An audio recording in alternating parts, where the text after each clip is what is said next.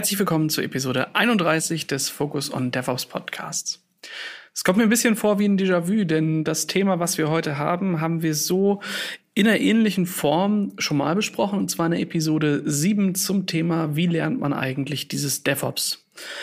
Denn alle die, die sich damit beschäftigen, werden für sich bestimmt schon mal mitgekriegt haben, dass es halt nicht nur ein Thema ist, dass es nicht nur eine Technologie ist, sondern dass es ein sehr, sehr breites Feld ist aus vielen verschiedenen Disziplinen und jeder muss sich dann eben das rauspicken, was er für sich ja, schaffbar und interessant halt findet. Und damit ähm, wird dann am Ende aus so einem DevOps-Team ja doch etwas Cross-Funktionales, wo jeder das einbringt, was er gut kann. Und dann hat man eben ähm, als Gesamtteam eine Leistung zu erbringen. Und das ist für uns insbesondere eben auch ein Thema. Das heißt, wir als, äh, als Firma müssen uns ja auch dem Thema stellen, wie können wir eigentlich ähm, neue Menschen ausbilden, onboarden, wie kann man dafür sorgen, dass, ähm, dass dieses, dieser Skill DevOps mit seinen verschiedenen Facetten eben auch ja, an mehrere neue angetragen wird.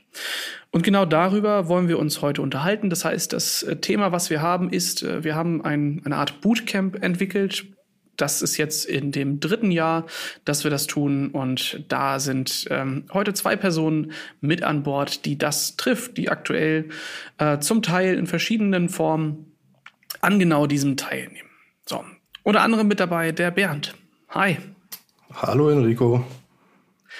Bernd, wer bist du und was machst du eigentlich?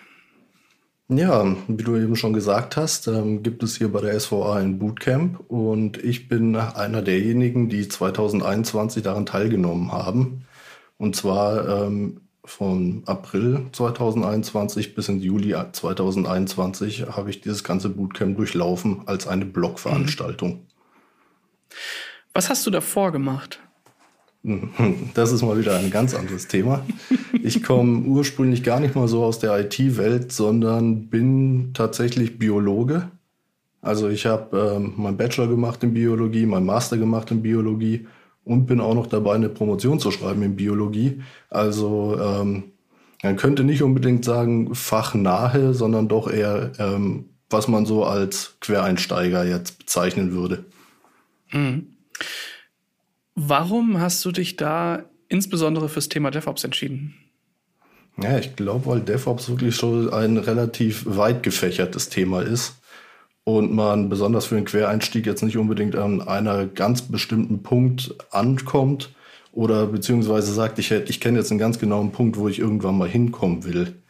Also mein eigener Werdegang an die IT ran war ursprünglich noch relativ spielerisch wenn man sich so vorstellt, als Jugendlicher war man derjenige, der im Freundeskreis in der Lage ist, mal so ein Netzwerk aufzubauen oder mal so einen Computer zusammengeschraubt hat in seiner Freizeit und da eben dann mal verschiedene Betriebssysteme drauf ähm, zum Laufen gebracht hat und sich das mal so ein bisschen auch in seiner Freizeit angeguckt hat.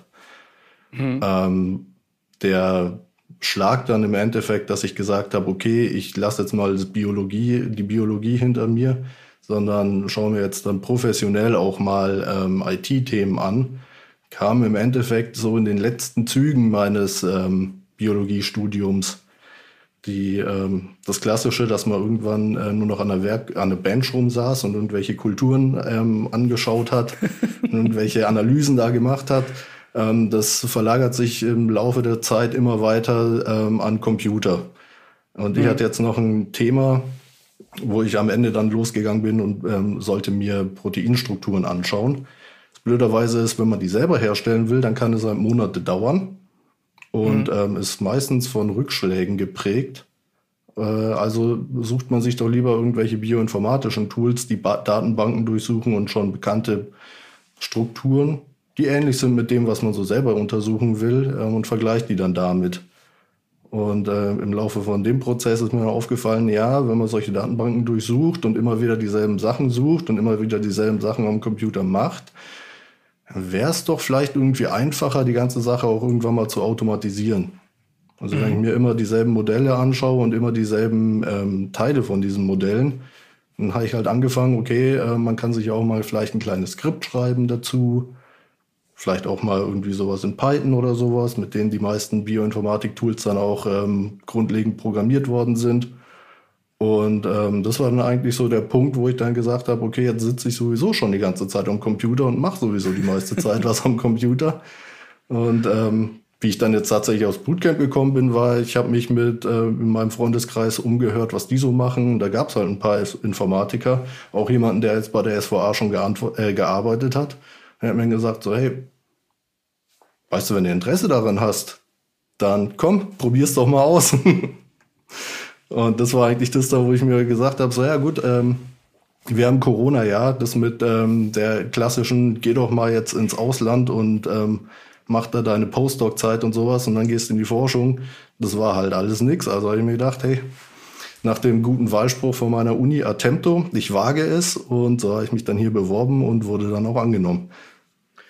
Ja, verrückt. Ich stelle mir das gerade so ein bisschen spielerisch vor, was du da mit den Proteinen machst. Und ähm, in meinen Gedanken ist es so ein bisschen, als hättest du Sims mit Proteinen gespielt. Alles mal so zusammen arrangiert und hast die Simulation tun lassen. ja, spannend.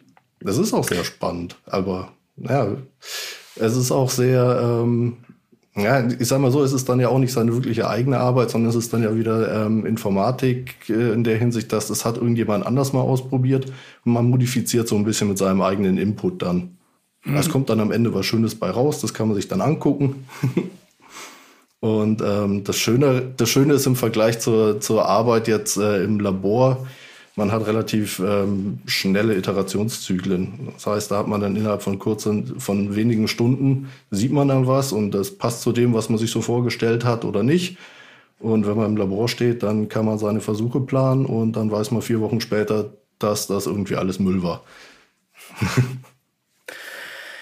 Ich glaube, das ist wiederum auch etwas, was man vielleicht aus, ähm, naja, Softwareentwicklungsprozessen auch kennt, dass man vielleicht lange vorplant und dann erst spät Dinge miteinander integriert, nur um dann zu merken, oh Mist, das hat alles doch noch gar nicht so zusammengepasst. Aber dazu später. Danke dir auf jeden Fall schon mal, Bernd. Ähm, neben dir haben wir noch den Julian mit dabei. Hi. Hallo Enrico. Julian, ich glaube, das, was du äh, vorher mitgebracht hast und auch die Art und Weise, wie du in dieses ganze Bootcamp-Thema bei uns reingekommen bist, ist ja dann doch etwas anders, ähm, glaube ich zumindest. Was ist so dein Background und wie bist du in dieses Thema reingekommen? Ich habe tatsächlich ähm, vor der SVA jetzt ähm, studiert, äh, Mathe, ursprünglich ähm, im Lehramt Mathe mit Musik zusammen und bin dann später noch auf Mathe mit Nebenfach Informatik gekommen ähm, und hab, bin da so ein bisschen in die IT erst im Nebenfach eingetaucht und bin dann erst zum, zum Schluss vom Studium auf die Idee gekommen, ähm, Softwareentwicklung wäre doch was für mich. Ähm, ich bin, bin dann reinge reingekommen äh, in die SVA erst im Juni, das heißt äh, zu spät für das Bootcamp sozusagen im April. Und äh, da war die Idee, dass ich ähm, in ein bisschen dynamischeres Programm quasi einsteige äh, und dann unter Anleitung von anderen erfahrenen Kollegen ähm, mich eher in ähm, in Selbst, äh, Selbstarbeit quasi in die Themen eingearbeitet habe. Viele Angebote ja auch bei der SVA dann innerhalb, äh, wo man durch Kollegen dann weiter trainiert wird. Die habe ich dafür auch genutzt. Genau. Und so bin ich dann äh, zur SVA gekommen. Ja, schön. Musik, das ist auch immer so, so eine Sache, äh, gerade wenn man das irgendwie studiert hat. Ähm, du, das heißt, du kannst Noten lesen, oder? Ja, das ist richtig, genau. Ja. Ich kann auch Noten spielen quasi, ja. Was ist da so dein Instrument der Wahl? Genau, ich hatte äh, studiert ursprünglich ähm, klassisches Klavier und dann später Jazz- und Popklavier. Aber es ist auch immer, also im Studium ist jetzt auch immer Gesang noch mit enthalten im Lehramtsstudium. Und man lernt auch mal noch ein Blas- und ein äh, Streichinstrument. Genau, also so ein bisschen quer, querfeldein auch unterwegs, ja. Vor Streichinstrumenten hatte ich immer irgendwie Angst, weil es, also für mich ist so das Problem, eine Gitarre, das geht ganz gut. Ähm, da gibt's halt aber auch Bünde. Aber an so einer Violine oder so einem äh, Kontrabass oder so, das ohne, also so fretless, ich krieg das, ähm, krieg kein Gefühl für. ganz schwierig, ganz schwierig. Ja, tatsächlich, also man musste sich dann da auch äh, entscheiden zwischen Bläser und Streicher. Ich hatte dann auch die, die äh, Bläserrichtung genommen, hatte Posaune, glaube ich, gespielt und bisschen Saxophon und äh, Trompete, ja. Großartig, ja. Also ich glaube tatsächlich, ähm, Programmieren oder auch gerade so eine, so eine Komposition von verschiedenen Dingen ähm, hat schon auch irgendwie Ähnlichkeiten. Oder auch gerade, wenn man äh, Musik im größeren Stil irgendwie macht. Da müssen Menschen zusammenarbeiten. Da geht es um das richtige Rhythmusgefühl und um das äh, Zusammenspiel vieler verschiedener Disziplinen. Und das, glaube ich, ähm, gibt's bei uns auch. Also in der ähm, Softwareentwicklung passiert das, im Operations passiert das sowieso. Äh, und wenn beides zusammenkommt und wir dieses DevOps ähm, ja, angehen, dann ist es zwangsläufig irgendwie so, dass jeder das einbringt, äh, was er halt kann und dass man halt auch manchmal merkt, äh, wenn jemand eine schiefe Note spielt. Da müssen wir uns nochmal noch mal üben. Ja, klar, klar, so ist es. So ist es. Ja, Übung macht den Meister. Ich denke, das ist, ähm, äh, es ist völlig utopisch.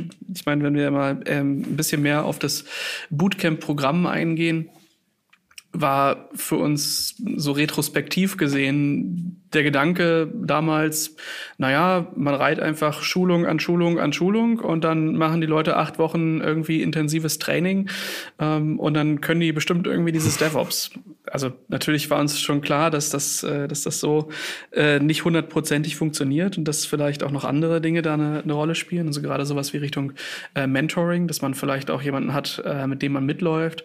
Ähm, oder dass man einfach ja einen Sparingspartner für bestimmte Themen hat, wo man eben einfach hingehen kann, wo man sich austauschen kann. Ich denke, das ist eine sehr wichtige Komponente von Lernen und das ist äh, vielleicht, um bei der Musik zu bleiben, äh, das Problem, warum ich äh, seit Jahren immer nur die gleichen Sachen auf der Gitarre spielen kann, weil ich habe es nie richtig gelernt. Ich kann keine Noten, ich kann so ein bisschen äh, Akkorde und freue mich über Power Chords.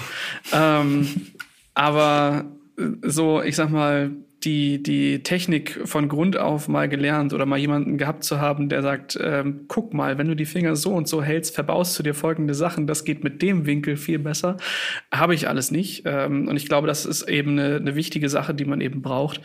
Ähm, wenn es irgendwo professionell wird. Also Sparingspartner, immer wieder kontinuierliches Feedback und halt kontinuierliche Verbesserung, so wie es ja in der Agilität ja auch ge, ähm, gelebt, gefördert und gefordert wird.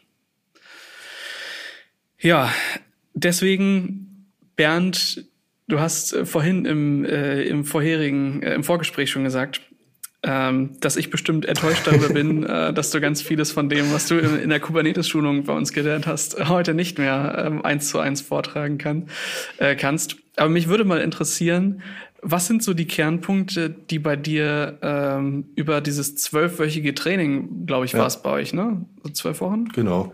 Genau, Iteration 2 waren dann nicht mehr nur acht, sondern zwölf Wochen. Aber was sind so die Sachen, die bei dir, wo du sagst, die sind, die sind echt gut hängen geblieben? Es sind mehrere Punkte. Also ich glaube, jetzt Kubernetes ist tatsächlich eins von denen, die am wenigsten hängen geblieben sind. Ich weiß jetzt auch nicht genau wieso. Ähm, es liegt natürlich immer ein bisschen auch daran, dass die Inhalte, die man dann im Bootcamp durchgenommen hat, äh, im anschließenden Projekten auch noch äh, benutzt werden. Und ähm, das, was man dann immer wieder sieht, das bleibt, das tritt sich dann natürlich irgendwann mal fest. Ähm, und die Dinge, die dann so ein bisschen ähm, ja, vernachlässigt werden, weil man sie eben doch nicht alltäglich braucht, die ähm, gleiten dann langsam in die Vergessenheit rüber. Also was ich vom Bootcamp auf jeden Fall so als allgemeines äh, immer ähm, damit assoziieren würde, ist wahrscheinlich diese, ähm, ist wahrscheinlich Agilität und Scrum, weil dieses ganze Bootcamp an sich schon so ähm, geführt worden ist eigentlich mit Iterationen, mit Retros, mit Reviews, die da regelmäßig stattgefunden haben. Ähm, das sind so Punkte, wo man sagt, da kommt schon dieses ganze ähm, Feeling, das sei jetzt mal als Quereinsteiger als IT-Feeling auf was man jetzt aus anderen Bereichen nicht so kennt. Da hat man vielleicht irgendwann mal eine Besprechung gehabt und legt sich irgendwo ein, ähm, schreibt sein Projekt irgendwie zusammen und dann macht man das halt irgendwie und ähm, hier wurde da ähm, schon ziemlich häufig dann immer wieder drüber äh, gesprochen, was haben wir eigentlich gemacht, was kann man besser machen und ähm, dass man einen stetigen Pro äh, Verbesserungsprozess da auch immer hm. ähm, mit dabei hat. Wenn ähm, du jetzt meinst, so welche Schulungen mir jetzt besonders äh, im Hinterkopf geblieben sind, dann ist wahrscheinlich ähm, ziemlich am Anfang hatten wir eine ähm, intensive Linux-Schulung. Da ist viel hängen geblieben, liegt wahrscheinlich auch daran, dass das wahrscheinlich so ein Punkt war, wo ich eh schon ähm, ein bisschen Verknüpfungspunkte hatte.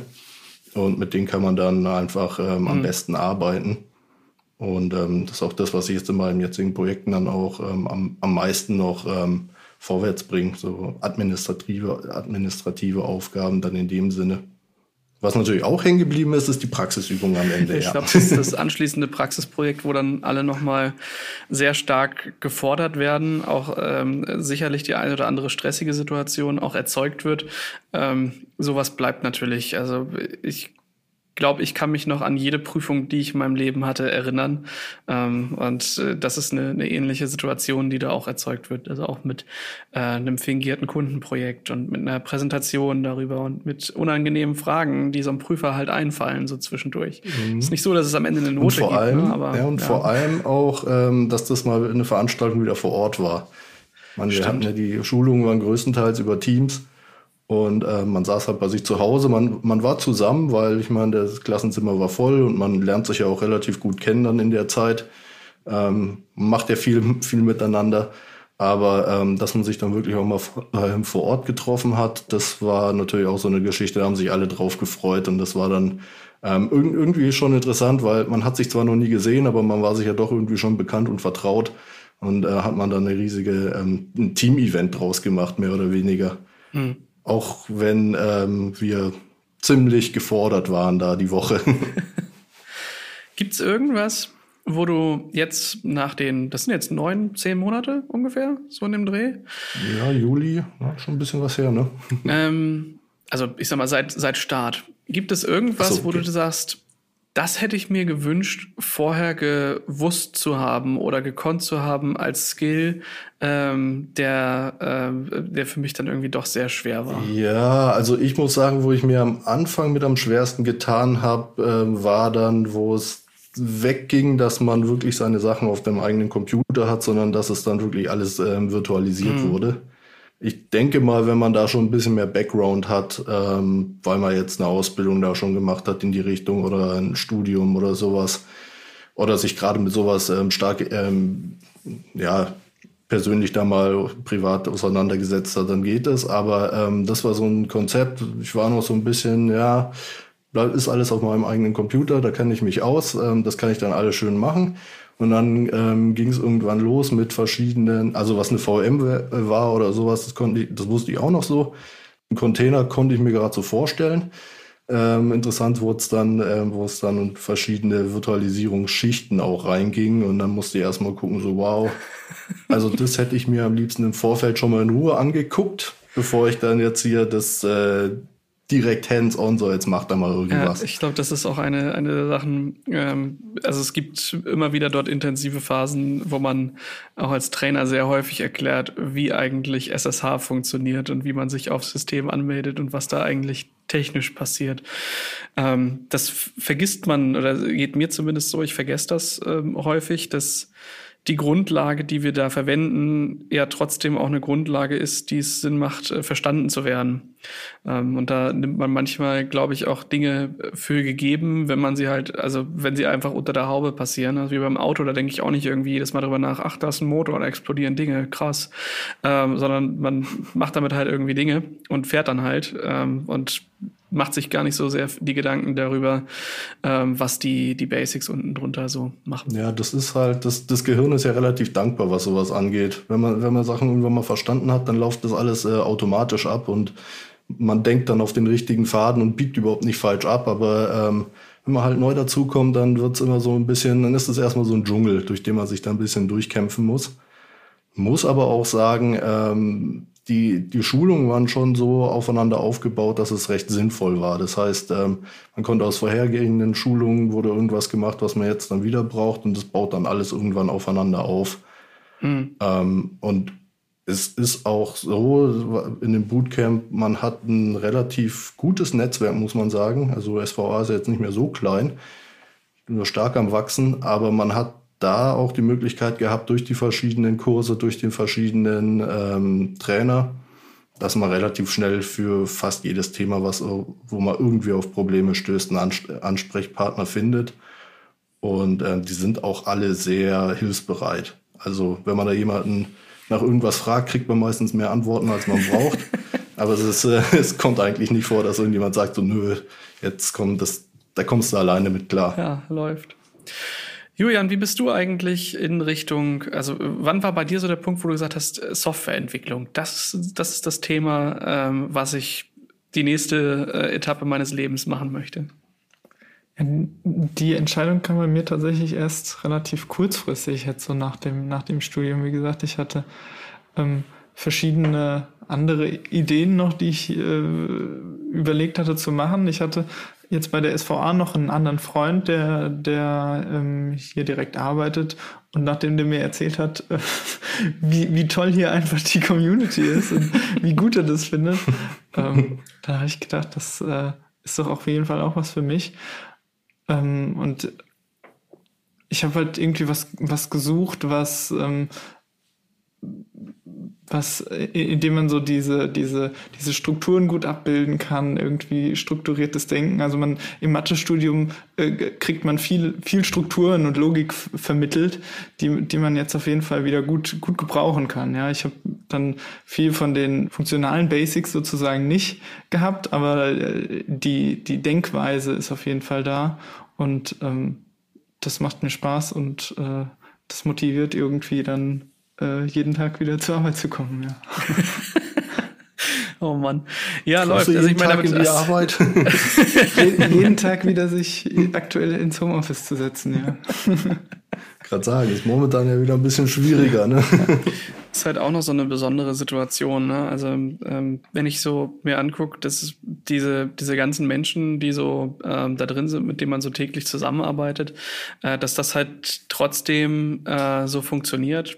Ich meine, ihr seid jetzt äh, beide irgendwie relativ frisch aus dem Studium da reingestartet ähm, und habt vielleicht vorher noch nicht so viel, ähm, äh, weiß ich nicht, in größeren Firmen und mit überall durch die Gegend reisen und sowas. Ähm, äh, gearbeitet. Von daher ist es für uns natürlich auch eine, eine neue Situation gewesen, ähm, mit diesem ganzen Pandemie-Thema, was uns ja alle betrifft, zu schauen, wie kriegen wir das halt hin? Wie kriegen wir trotzdem, dass es, ähm, dass Menschen sowieso ähm, räumlich verteilt sind, aber auch sich so wenig treffen, dass da überhaupt eine Bindung entsteht und dass man irgendwie ähm, ein Vertrauensverhältnis aufbaut, dass man ähm, so eine so eine jetzt nicht in so einer Schüler-Lehrer-Situation landet, wo man sagt, äh, wir sind die, die es vorgeben, ihr seid die, die es nachtanzen, sondern dass man da auch sich auf Augenhöhe begegnen kann. Ähm, das sind, glaube ich, Dinge, die für uns eben sehr schwierig sind, äh, das auch zu gewährleisten und da halt äh, dran zu arbeiten. Von daher finde ich es großartig, dass das dass das trotz dieser ganzen Situation sich in ganz neue Wege äh, entwickelt hat und das halt trotzdem möglich ist. Ne? Und ich glaube, das geht ganz vielen Firmen da draußen auch so. Ähm, da hat sich viel geändert, da wurden neue Wege geschaffen und das muss sich halt auch irgendwie mal ein bisschen dann eingrufen. Ne? Ja, besonders wenn man ähm, dann jetzt hier in der IT-Branche ist es wahrscheinlich noch relativ gut möglich, ja. dass man viele Sachen remote machen kann. Ähm, wenn ich jetzt so ein bisschen drüber nachdenke, angenommen, man arbeitet jetzt in irgendeinem Labor, da mussten dann alle auf Schichtbetriebe oder sowas umstellen. Man hat sich dann eigentlich kaum noch gesehen, ähm, wie ich das jetzt gehört habe, weil man kann ja die Arbeit nicht immer von zu Hause aus machen. Und ähm, so wie das jetzt hier gelaufen ist, muss ich sagen, äh, Berufseinstieg war eigentlich ähm, remote, aber es hat doch ziemlich gut funktioniert. Also besser, als ich mir das am Anfang äh, vorgestellt habe. Weil ich habe dann so gedacht, okay, man sitzt dann zu Hause und man kriegt irgendwie nicht so wirklich das ähm, Zusammengehörigkeitsgefühl oder irgendwie so den, den richtigen Draht dann zu den Leuten. Aber ähm, da war ich sehr positiv überrascht, dass das recht schnell zusammengewachsen ist, das ganze Team dann. Ja, ich glaube, das ist halt aber auch viel, ich meine, man sieht sich ja, wir sehen uns ja jetzt auch irgendwie durch eine Kamera zwar, aber trotzdem hat man so ein bisschen den Eindruck, ich fände das mal ganz interessant, wenn man so, äh, ich weiß nicht, ob das D-Kicks beispielsweise als äh, Internetknotenpunkt mal äh, transparent gemacht hat, wie viel mehr Videotraffic ähm, eigentlich während der Pandemie dazugekommen ist. Ähm, wenn ich was finde, dann packen wir das in die Show Notes. Ähm, jedenfalls, ich glaube, da gibt's, da gibt's was und ich glaube, die Zahlen sind gar nicht mal so äh, so klein. Ja, ähm, und Julian, bei dir ist dann auch die besondere Situation. Wir versuchen oder haben äh, bisher immer versucht, Menschen ähm, zu ähnlichen Zeitpunkten, ja, wie bei Bernd, so rund um April zusammenzubringen, um dort gemeinsam starten zu können. Aber nicht jeder hat denselben Zeitplan, nicht jeder beendet das Studium zur selben Zeit, nicht jeder hat ähm, am Ende des Jahres angefangen zu studieren. Auch da gibt es Unterschiede und ähm, deswegen kommt man natürlich irgendwann an den Punkt, wo man sagt, okay, wir haben wir haben Dinge ausgearbeitet und wir haben irgendwie ähm, so ein synchrones Training oder so ein synchrones Bootcamp und auf der anderen Seite, wenn die Materialien eh da liegen, ähm, kann man ja vielleicht auch in seiner ganz eigenen Geschwindigkeit mit seinen ganz eigenen äh, Fokuspunkten loslegen und damit eher so ein äh, ja, dynamisches äh, Bootcamp dann machen. Ob das dann noch wirklich Bootcamp ist, äh, das weiß ich nicht. Wir haben es, glaube ich, bei uns einfach so benannt, weil es so ähm, weil der Trainingspfad für DevOps, so würde ich es eigentlich eher beschreiben, bei uns halt Bootcamp hieß. Aber heute ja. ist es ja dann doch eher ähm, so ein, so ein All-You-Can-Eat-Learning-Buffet und du nimmst dir halt das runter, was dir gerade am meisten hilft, oder? Ja, genau. Also wir haben äh, viele von den Sachen genommen, die es jetzt in dem statischen Bootcamp gab und haben das versucht, da so ein bisschen zu entzerren sozusagen. Ne? Also es gab bisher ja hauptsächlich jetzt den DevOps-Pfad, neu ist jetzt dieser agile Softwareentwicklungspfad. Das heißt auch bei meinem, ich nenne es jetzt mal dynamisches Bootcamp, ähm, waren dann auch einige Teile, die jetzt noch neu, äh, neu dazu kamen, die noch ein bisschen entwickelt werden mussten. Und ähm, da hatte ich auch äh, direkt immer jetzt einen Mentor zur Seite stehen, der mir auch als fachlicher Begleiter dann gedient hat und der hat äh, mich da super unterstützt. Wir haben zusammen quasi dann verschiedene Themen erarbeitet, um einfach mal ähm, quasi für einen Full-Stack-Entwickler von, von Frontend, Backend bis äh, äh, Datenbank einfach alles einmal abzudecken und die, die Verbindungen dazwischen zu beleuchten. Genau. Und da einfach einmal äh, drüber zu schauen. Und daraus ist jetzt dann auch der, der neue statische Pfad quasi gewachsen, ähm, in ich auch ein bisschen in der äh, Planung involviert bin, ja. Hm.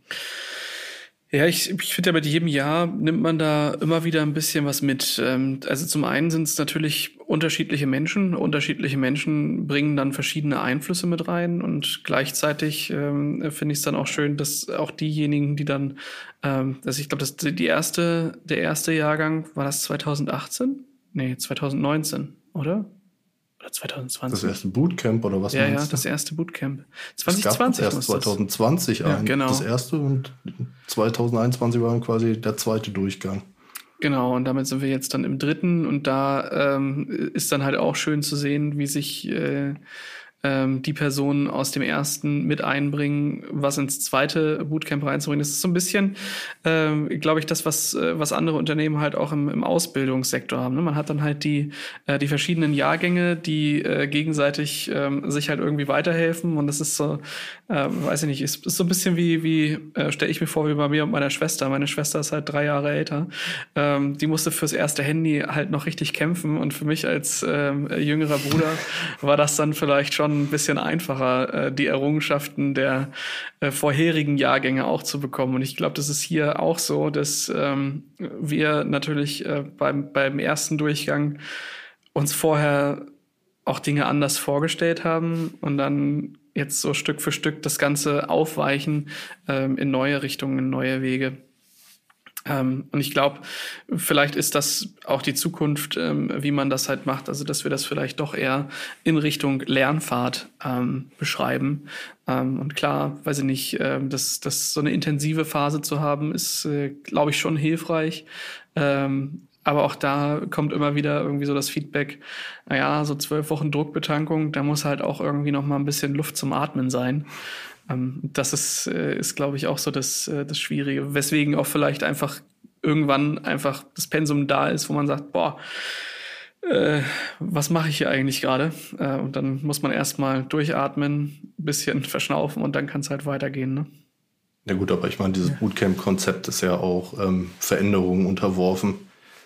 Verschiedene Anforderungen ja. kommen und man, man lernt ja auch vor allem von jedem Durchgang irgendwas. Ähm, das wird dann diskutiert, wird festgehalten und ähm, die Verbesserungen und Vorschläge, die da gemacht werden, die werden in zukünftigen Bootcamps dann gegebenenfalls auch umgesetzt. wenn ich das jetzt richtig mitgekriegt habe, war vom letzten Jahr vom Bootcamp, also letztes Jahr darf man jetzt ja nicht sagen, wir sind ja schon bei 2022, sondern vom Bootcamp 2020, also im ersten Durchgang, ähm, wurde nur ein technischer Pfad angeboten, soweit ich das weiß. Ja. Gab es nur den ja, technischen Pfad. Der Zeitraum war kürzer, also neun Monate waren es dann. Äh, neun Wochen. nee, nee, acht, acht Wochen, acht, acht oder neun Wochen okay. waren es ungefähr. Acht Wochen dann nur, okay. Und ähm, da wurde halt gesagt, ja, in den acht Wochen und äh, mit so wenig äh, Zeit, um sich das Ganze nochmal ähm, zu reflektieren, um da selber vielleicht noch ähm, Gedanken nachzugehen oder irgendwas auszuprobieren, was man gerne ähm, mal tun würde, ähm, das, das dieser, diese Flut an Informationen kaum zu bewältigen. Und ähm, ich glaube, deswegen ist es auch einer der Gründe, warum jetzt das Bootcamp 2021 dann eben ein bisschen entzerrt worden ist, auf zwölf Wochen hochgestraubt und ähm, wir auch regelmäßig Zeiten zum Self-Learning hatten, würde man sich dann selber nochmal, entweder alleine, wenn man Lust drauf hatte, weil man sich irgendein Thema angucken wollte, nochmal, oder dann eben halt in dieser, im Klassenzimmer, wie man sagen kann, im Teams-Klassenzimmer sich reinschalten konnte, schauen, was äh, die anderen Bootclampler gerade so machen, sich noch ein bisschen austauschen und ein bisschen dann genau die Themen, die einem selber noch beschäftigen oder die Fragen, die einem selber noch gekommen sind, diskutieren kann und das Ganze noch ein bisschen besser reflektieren. Ich denke mal, das war schon ein ziemlich großer, ähm, ziemliche Verbesserung, dass man da ein bisschen mehr Zeit noch mit reingebracht hat. Und jetzt in den kommenden Bootcamps ähm, weiß ich jetzt nicht genau, wie es aussehen wird, aber ähm, ein Punkt ist ja vor allem, dass es mehrere verschiedene dann noch im Angebot gibt. Ja, wir haben natürlich gemerkt, ähm, dass dieses Thema an sich Zuspruch findet, ähm, dass wir darüber äh, neue Personen für dieses Thema begeistern können. Äh, ich finde es immer wieder spannend, ähm, aus welchen Bereichen da halt auch ein Quereinstieg gewagt wird. Ist natürlich nicht immer einfach. Ich denke gerade so die der technische Hintergrund, ja, was ist was ist eigentlich so ein Computer? Äh, wie funktioniert so grob das Internet? Sind so Sachen, die definitiv erforderlich sind.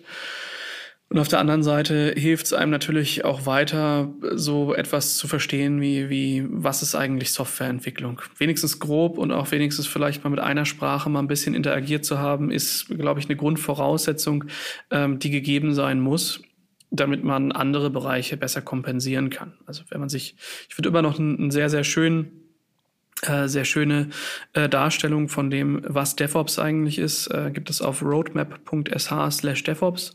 Und das hangelt sich durch verschiedene äh, Pfade. Da geht es um Betriebssysteme, da geht es um Netzwerkprotokolle, da geht es um Sprachen und deren Eigenheiten, da geht es darum, wie Computer eigentlich zusammenarbeiten. Und irgendwann später kommt dann, wie macht man sowas eigentlich in groß und in verteilt und in Produktion und vielleicht bei Google oder sowas.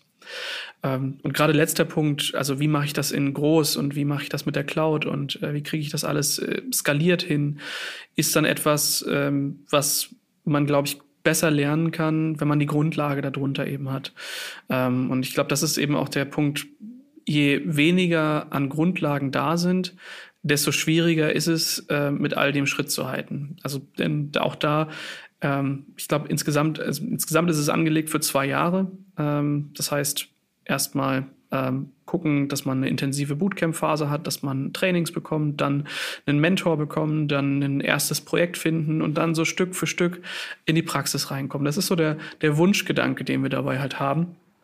Dabei ist es natürlich völlig in Ordnung, ähm, dass man ähm, an der einen oder anderen Sache ähm, halt auch Defizite hat. Darum geht's ja, die ähm, zu erkennen ähm, und zu identifizieren, was macht einem vielleicht auch Spaß. Ne? Also Bernd, ähm, das ist völlig in Ordnung, dass du vielleicht äh, Kubernetes ähm, heute nicht mehr so komplett verstanden hast. es ist halt auch einfach viel, aber vielleicht ist es auch einfach ein Thema, wo du sagst, ah, ähm, weiß ich nicht, ob das eine Ebene ist, ähm, auf der ich äh, tatsächlich unterwegs sein will. Oder vielleicht hast du ja auch einen Teilaspekt, ähm, der dich da äh, vielleicht interessiert. Oder vielleicht muss man auch erstmal die Basis unten drunter schaffen, um das abgehakt zu haben und zu sagen, ja, also äh, klassisch CICD habe ich jetzt schon ein paar Mal gemacht. Jetzt äh, kann ich das auswendig. Äh, was ist denn eigentlich der nächste Step? Und dann fängt man halt an, das aufzubauen. Also ich glaube, gerade die, die intensive Trainingsphase ist dann eher ein Punkt, wo man ähm, alles mal kennenlernt, um danach für sich zu identifizieren, wo mache ich eigentlich intensiv weiter? Und dann gibt es halt auch immer noch äh, diese Projekte, die ähm, ja immer unterschiedlich sind, je nachdem, was halt gerade zu tun ist. Und manchmal geht's dann Richtung Container, manchmal Richtung Cloud und manchmal auch ganz äh, in Richtung Softwareentwicklung.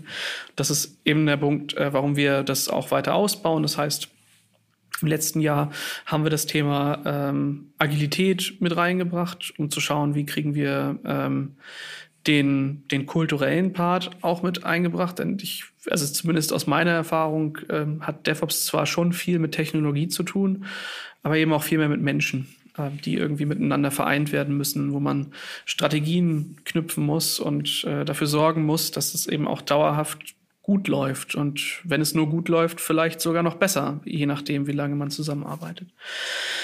Ja, und technisch gibt's dann eben auch bei uns viele, viele neue Dinge. Da gibt's äh, ein neues Bootcamp in Richtung Cloud. Ja, das geht dann sehr stark in die Richtung, ähm, nicht nur, wie mache ich eigentlich ähm, so agile Softwareentwicklung oder DevOps, sondern wie bringe ich das in Cloud-Services rein? Wie fange ich vielleicht Cloud-nativ an, Dinge zu entwickeln? Also nicht mehr äh, mit Java auf meinem Server, äh, sondern vielleicht mit sowas wie Lambda auf ähm, AWS äh, mit Functions.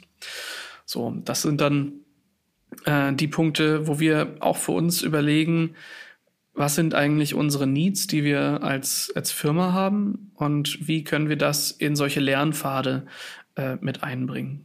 Wenn man dann drei verschiedene Bootcamps im Angebot hat, ähm, gibt es ja trotzdem wahrscheinlich irgendwie noch äh, Grundlagen, die sich unterscheiden werden. Fangen die dann alle quasi äh, gemeinsam an und ästeln sich auf oder ist das von vornherein getrennt? Das ist von vornherein ähm, sind das ähm, unterschiedliche Gruppen, die da halt auch sind. Ähm, aktuell läuft bei uns, ähm, habe ich auch vergessen, es gibt auch noch ein Big Data äh, Bootcamp, was bei uns auch läuft. Das heißt, ähm, das sind im Prinzip vier Pfade. Manche davon laufen schon und ähm, explizit starten jetzt im, im April eben die ähm, Richtung Software Development, Richtung ähm, Cloud und äh, in Richtung DevOps Engineer wieder. Ähm, und natürlich gibt es Gemeinsamkeiten. Also sowas wie CICD ähm, als Grundlage sollte schon jedem bekannt sein. Nichtsdestotrotz ist vielleicht die technische Ausprägung, wie ich CICD mache, bei AWS anders als bei Azure und anders als ähm, äh, ja, in der Kundenumgebung, die gar nicht in der Cloud stattfindet. Ähm, und je nachdem gibt es da eben ähm, Unterschiede. Die, das Ziel, was wir als, äh, als Unternehmen dahinter verfolgen, ist ja jetzt nicht zu sagen, wir bieten externen Bootcamp an und ähm, äh, man bezahlt dafür Geld, äh, dass man ein, ein Training bekommt, sondern das Konzept ist ja eher, man steigt halt ein ähm, und man kriegt als Mitarbeiter die Möglichkeit, ähm, Zeit zu investieren in Lernen. Also nicht nur die Möglichkeit, sondern es ist schon auch eine Verpflichtung, äh, das zu tun. Aber ähm, das ist, naja, ich sag mal, ab, ab Monat eins äh, kriegt man da halt ein Gehalt ähm, und wird für Lernen bezahlt, weil für uns das wichtig ist, dass wir Menschen haben, die das, äh, die das halt können. Ähm, dass man das eben als Beruf auf- und ausbaut und dann ähm, in Projekten unterstützen kann, die wir ähm, zumindest vielleicht Stand heute äh, noch nicht beantworten können, weil wir gar nicht genügend Personal haben. Das äh, ist, glaube ich, etwas, das trifft viele, ja. Also viele ähm, in der IT, wenn man da mal über die Jobportale guckt, ähm, haben sehr, sehr viele offene Stellen und nicht alles lässt sich, ähm, äh, weiß ich nicht, mit Geld erschlagen oder äh, dadurch immer wieder ähm, neue Personen einzustellen. Es gibt nur eine begrenzte Anzahl ähm, an Personen, die sich eben sehr tief mit diesen ganzen Themen auskennen. Ähm, und für uns war dann da so die, die ist dann der, der Gedankengang ganz einfach, wenn wir Menschen haben, die sich damit auskennen und die sowieso für Kunden das Enablement übernehmen, wie fange ich mit so einer Technologie an, wie bringe ich mir das bei, wie vermittel ich das, warum sollten wir dann nicht auch selbst mehr in Ausbildung stecken? Und das ist dann ähm, die, die Sache, wo wir halt sagen, ja, okay, eine klassische Ausbildung, also jetzt so ein Fachinformatiker zum Beispiel äh, oder auch das klassische Informatikstudium, das ähm, behandelt zwar viele ähm, der Basics, aber ähm, nur ein Subset derer, die das heute studieren, haben alle der Technologien, die es im DevOps-Bereich gibt, überhaupt kennengelernt oder verstehen gelernt. Ne? Und das so ein bisschen zusammenzubringen und da die Trainings so zu gestalten, dass es für uns in die Richtung geht, ähm, damit wir das beim Kunden erfüllen können, was der eigentlich von uns will. Das ist so das höhere Ziel. Und deswegen werden die Technologien, die da drin sind, immer mit dem zusammenhängen, was wir als Anfragen haben ähm, und immer auch damit zu tun haben, dass wir ähm, vermeiden wollen, dass nur einzelne Personen einen Skill komplett aufgebaut haben und wir dann da so ein Single Point of Failure haben. Weil ich glaube, jeder möchte auch mal Urlaub machen. Und klar, ist schon irgendwie ist schon ein nettes Gefühl, was man haben kann, wenn man sagt, ja, ich, äh, ich bin derjenige, ich kann das alles retten.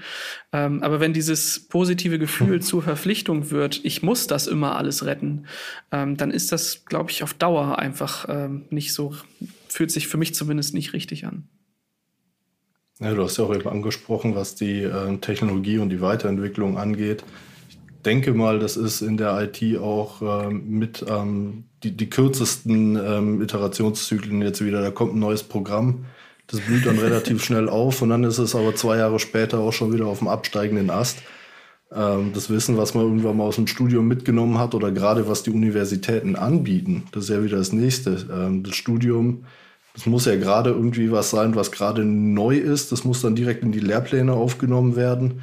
Und die Absolventen, die haben dann vielleicht irgendwie ein Tool, aber wenn die Universitäten oder die Ausbildung ähm, da schon ein bisschen hinterherhängen, dann wird es nicht unbedingt das sein, was man gerade schon wieder braucht. Möglicherweise schon wieder ähm, was ganz anderes gefragt. Und ich glaube, da ist es schwer, dann auch wirklich ähm, genau die zu bekommen, also die das Skillset haben, was man eigentlich haben möchte. Und ähm, deswegen ist das Bootcamp wahrscheinlich auch ähm, so ein bisschen darauf hinge hingedreht, dass man ähm, genau diese Lücken schließt und die, die Bewerber oder die Teilnehmer, die Bootcampler, sagen wir so schön, genau dahin bringt, ähm, was man eigentlich äh, momentan auch am dringendsten braucht. Wenn ich mich jetzt an mein Biostudium erinnere, wenn da irgendeine Technologie kam, die hat dann ungefähr zehn Jahre gehalten, bis sie alt war. Oder sagen wir fünf bis zehn Jahre. Ich glaube, das ist in der IT schon wieder so eine Sache, da denkt man, ja, das ist jetzt zwei Jahre alt, das, äh, da brauchen wir doch langsam mal was Neues. Ich weiß nicht, ob sich das auch noch ändern äh, wird. Ähm, ich weiß auch nicht, ob es das sollte. Äh, für mich ist tatsächlich dieses, äh, dieser ganze Themenkomplex ein, ein dauerhaftes Lernen. Immer und immer wieder neu. Was dabei bleibt, sind Grundkonzepte. Also ich glaube nicht, dass sich ähm, innerhalb der nächsten fünf Jahre signifikant ändert, wie Systeme miteinander kommunizieren. Das gibt Dinge mit Kabeln, es gibt Dinge ohne Kabel. Und das dazwischen ist dann wieder Interpretationssache. Ähm, und so gibt es ja äh, immer wieder neue Etappen dessen, was wir erschließen. Ne? Also ich meine, vor, weiß nicht, zehn Jahren oder so, ähm, da ging es bei mir zumindest sehr viel darum, wie kann ich Aspekte rund um einzelne Systeme ähm, vielleicht automatisieren oder schneller bereitstellen. Und das hat sich über die letzten Jahre viel mehr in Richtung Anwendung gedreht, weil wir wollen nicht Systeme pflegen, nur um Systeme zu pflegen, sondern wir bauen die auf, um Anwendungen darauf aufzubauen. Und so wurden dann Stück für Stück für Stück Tools geschaffen, Methoden geschaffen, um die Probleme, die dabei entstehen, halt zu lösen. Ähm, und das ist immer wieder ähm, sehr individuell, wie dann die Entscheidung also von so einem Technologiestack aussieht. Und deswegen finde ich, ist der wichtigste Skill, egal ob Ausbildung oder Studium oder ähm, jetzt hier im aktiven Job, ähm, zu wissen, wie man lernt und was man braucht zum Lernen und wie man eigentlich nach Informationen sucht, effizient. Ne? Also das ist so, äh, das ist Googeln, ja, Googeln ist ähm, ein, ein, sehr, sehr wichtiger Skill, den man im Endeffekt braucht. Ich weiß nicht, warum wir das nicht, äh, nicht standardmäßig in unsere ähm, äh, Stellenausschreibung mit aufnehmen, aber ich glaube, das äh, ist halt auch selbsterklärend. Ne? Also wer in der IT arbeitet, der hat gerade in diesem Bereich äh, der, der Entwicklung, die äh, Cloud Native stattfindet, immer damit zu tun, dass ganz viel Neues reinkommt, Altes verschwindet, äh, Dinge manchmal innerhalb eines halben Jahres neu erschaffen und direkt wieder deprecated werden, weil irgendjemand noch ein Sahnehäubchen oben drauf setzt und alle dann sagen, ja, haben wir so noch gar nicht beleuchtet, ja gut, machen wir, gehen wir den Weg. ähm, das ist ähm, das ist eben eine wichtige Sache und deswegen ist es jetzt auch nicht so, dass wir sagen äh, oder überhaupt sagen könnten, äh, du machst jetzt bei uns sechs Wochen Training und dann hast du verstanden, wie es geht und ab da kriegst du Geld und läufst halt raus, sondern Lernen ist ein Normalzustand, das ist ein Dauerzustand und das äh, wird auch so bleiben und ich glaube, das ist auch, weiß ich nicht, wie kommt ihr damit klar? Ist das für euch Äh, fühlt sich das für euch gut an, zu wissen, dass, äh, dass es selbst in 20 Jahren nie den Punkt geben wird, wo man sagt, ich kann alles?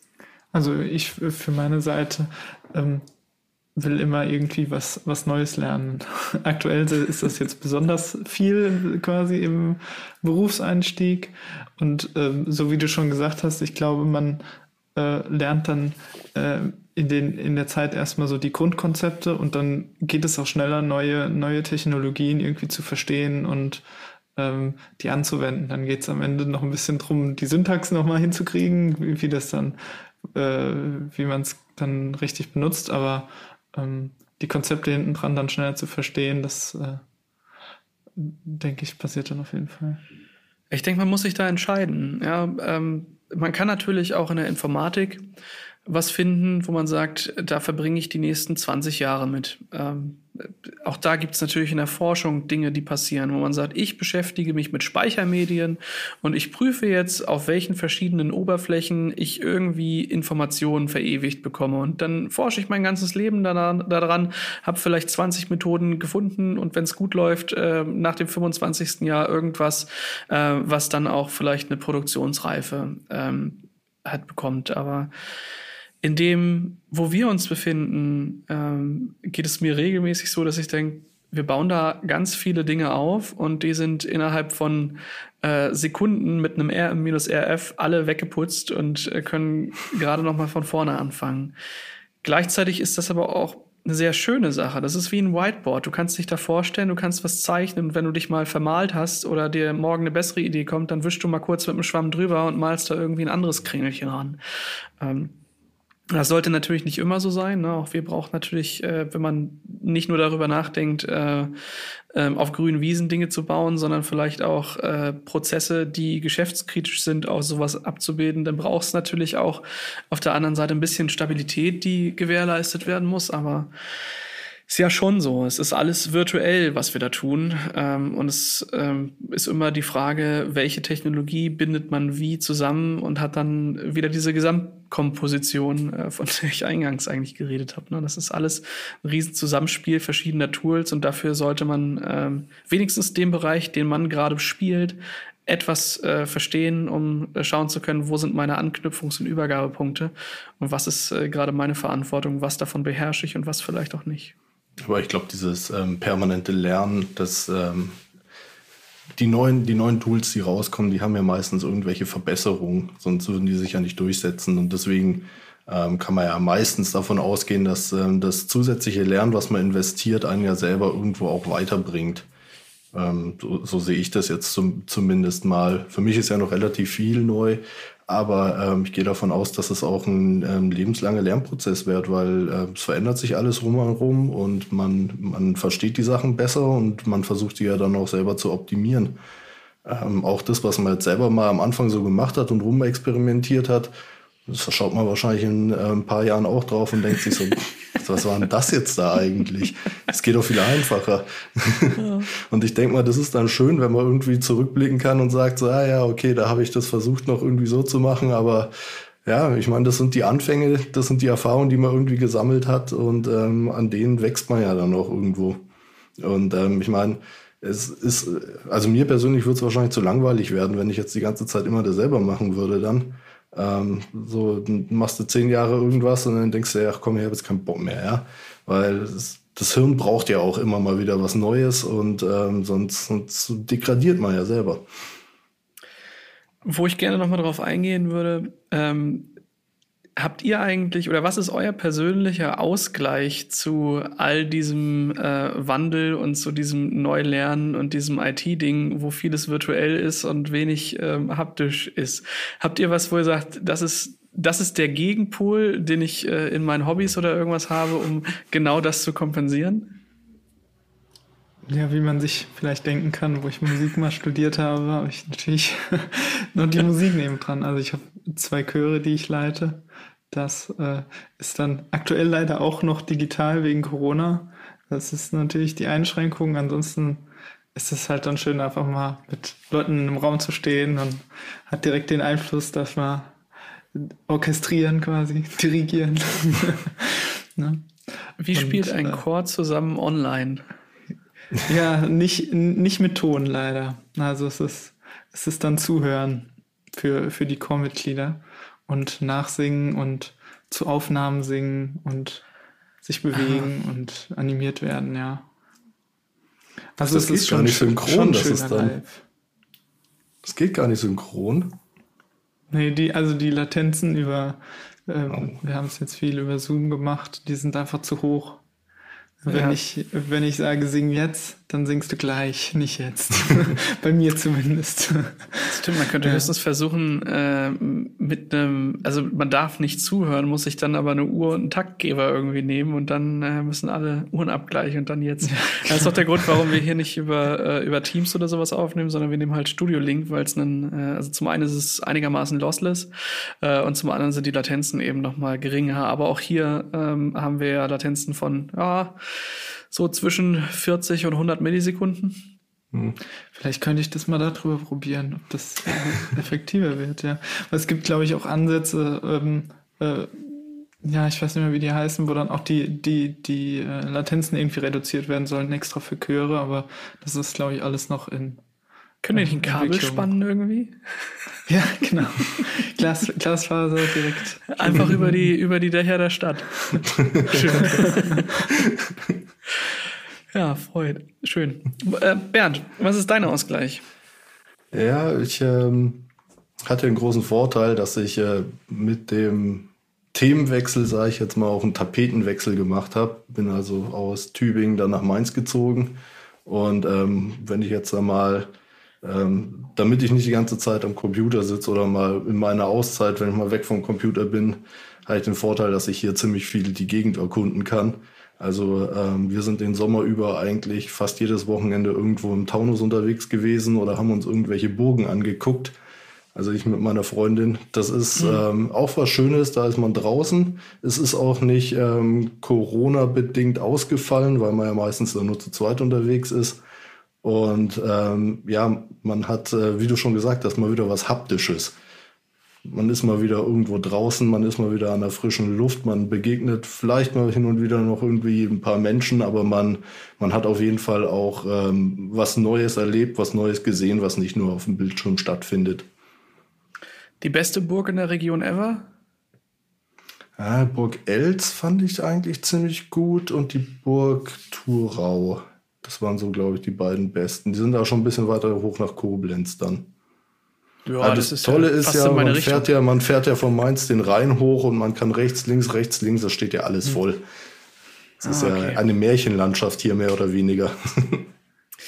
Ja, das ist äh, hier im Norden, da gibt's äh, nicht ganz so viele Burgen. Ähm, ja, aber ich finde die Hügel dafür. ja, stimmt wohl. aber ja, ich sag mal so, wenn du dann noch mal an die ähm, Nordsee oder sowas gehen kannst, ist ja auch mal was Schönes. Das stimmt, das stimmt. Äh, ich habe ich hab für mich gelernt, dass vieles von dem, äh, was man hat, das sieht man als selbstverständlich. Äh, und dann, wenn man da halt ähm, weg ist, merkt man, oh, da war ja ein Meer, da hätte ich ja irgendwie hingehen können. Und jetzt finde ich das doch spannend, da zu sein. Ähm, also ich bin an der Ostsee groß geworden und da war das in meiner Jugend jetzt nicht so häufig der Fall, dass man da halt war. Ähm, aber dafür weiß man es jetzt zu schätzen, wo man halt nicht mehr da ist. Mhm. ja, ja, da bin läuft. ich total verwöhnt. Äh komme vom Bodensee. Also da hattest du die Berge. Also du hattest Berge, du hattest Hügel, du hattest einen See, was ja schon äh, Schwäbisches Meer genannt wird, so groß wie das Ding ist. Und ähm, egal, wo du hingegangen bist, irgendwas hat dir dann immer gefehlt. Ne? ja, ach, das passt schon. Das passt schon. Ja, schön.